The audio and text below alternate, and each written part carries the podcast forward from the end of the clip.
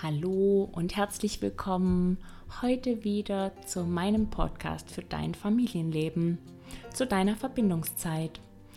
Ich freue mich, dass du eingeschalten hast und ja, ich hoffe, dass es dir gut geht, dass du ähm, deinen Tag bisher gut gestalten konntest.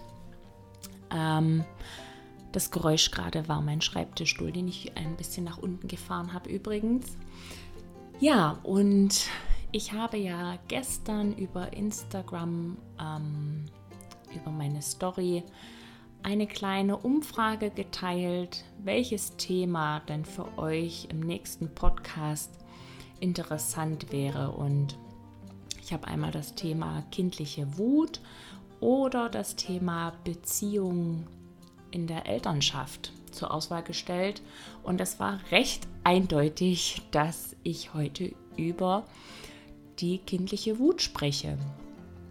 Ähm, ja, im, also genauer gesagt über die Trotzphase, denn da sind ja die Wutanfälle besonders häufig, ähm, manchmal auch besonders herausfordernd.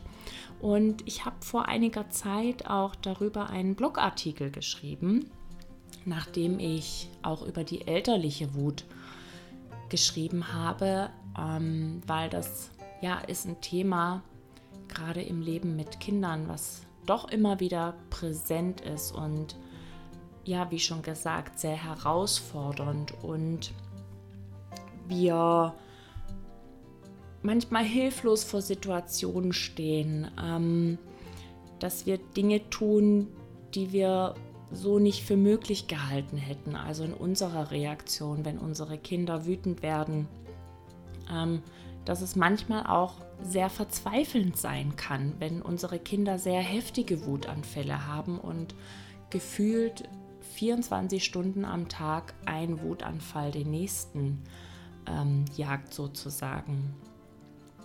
Und ich glaube, dass wir in solchen Situationen, gerade wenn wir auch mit diesen Dingen überfordert sind, was völlig normal ist, ähm, wir manchmal auch das Gefühl haben, dass wir keine guten Eltern sind und dass wir ja auch nicht die Eltern sind, die wir eigentlich sein wollen.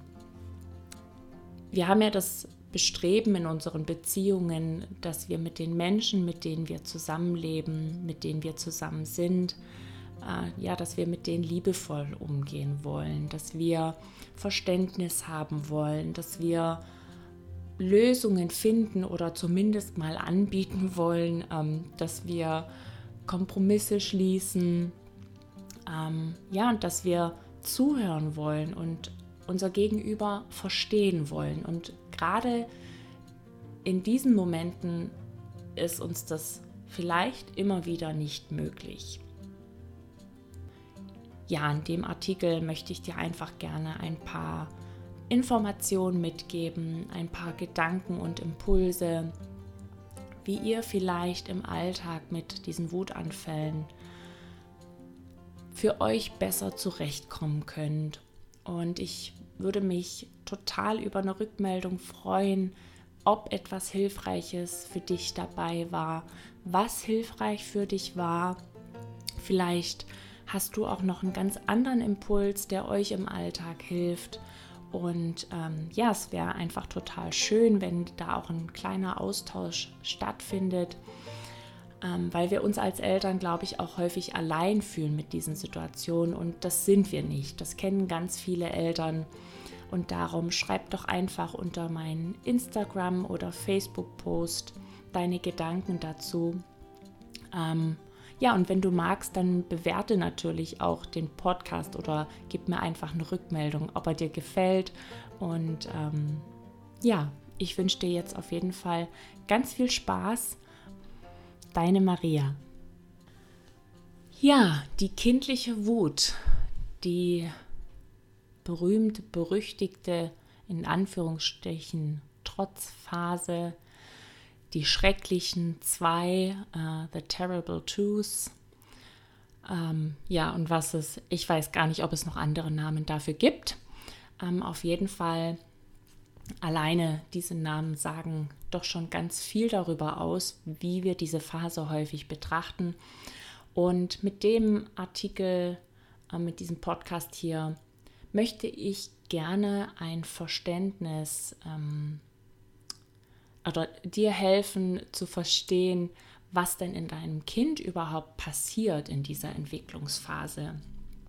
Weil ich bin davon überzeugt, dass wenn wir gewisse Dinge verstehen, dass wir unser Kind ganz anders begleiten und unterstützen können, dass wir gerade auch mit Entwicklungsphasen auch anders umgehen können.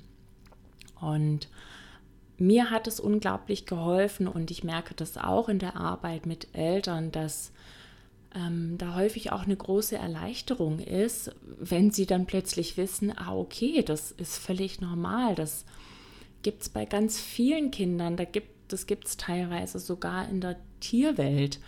Ähm, ja, man weiß ja heute ganz, ganz viel und genau. Also die Trotzphase, die möchte ich gerne in diesem Artikel als Autonomiephase bezeichnen. Und ähm, ja, es wäre total schön auch für unsere Kinder, wenn sich dieser Begriff durchsetzen würde. In den ersten anderthalb Jahren ähm, betrachten sich unsere Kinder als eins mit der Umwelt. Und erst nach und nach entdecken sie ja, dass sie ganz eigene und von der Umwelt getrennte Personen ähm, und Persönlichkeiten sind. Ja, also ich bin nicht die Mama oder der Papa, sondern ich bin ich. Ich habe einen freien Willen. Und das ist ein ganz wunderbarer und wichtiger Entwicklungsschritt, dass sie bewusst begreifen, dass sie sie sind. Und sie betrachten sich also nicht mehr als Einheit mit der Umwelt und beginnen auch zu verstehen, dass sie Entscheidungen treffen können und dass sie dadurch Dinge beeinflussen können. Und für uns als Eltern ist es dann häufig so, dass wir ja alles so machen wollen wie bisher. Wir legen die Anziehsachen raus, wir wollen beim Anziehen helfen oder ähm, gänzlich übernehmen. Wir haben das ähm, Feschbar für, für den Kindergarten in die rote Brotdose eingepackt, wollen natürlich pünktlich aus dem Haus ähm, unser Kind im Kindersitz anschnallen. Und bisher war vielleicht alles immer ja recht gut organisierbar, organisierbar und der Alltag lief wahrscheinlich auch recht routiniert ab und unsere Kinder haben zum Großteil mitgemacht. Und dann plötzlich heißt es, nein, das will ich nicht anziehen. Nein, alleine machen. Nein, nicht die Dose. Nein, nicht gehen. Nein, nicht anschnallen. Nein, nein, nein. Oder ein anderes Beispiel. Unser Kind beschließt, die Socken heute alleine anzuziehen und es probiert und versucht und es klappt einfach nicht. Und der Frust wird immer größer. Und dann steht vor uns ein wütendes Kind. Stampfend, brüllend, hochrotes Gesicht, weinend, sich vielleicht auch wehrend. Und wir als Eltern verstehen die Welt nicht mehr. Und das bleibt auch irgendwie keine Ausnahme. Immer wieder hören wir das Wort Nein von unserem Kind. Immer wieder rollen dicke Tränen, weil etwas nicht klappt. Und immer wieder stehen wir vor wütenden kleinen Menschen und wir verstehen einfach nicht, warum zum Beispiel der rote Pulli so ein großes Problem darstellt. Viele glauben auch heutzutage immer noch, dass Kinder sich absichtlich gegen die Eltern auflehnen und einfach trotzig, bockig, zickig sind. Ist das wirklich so? Was passiert in dieser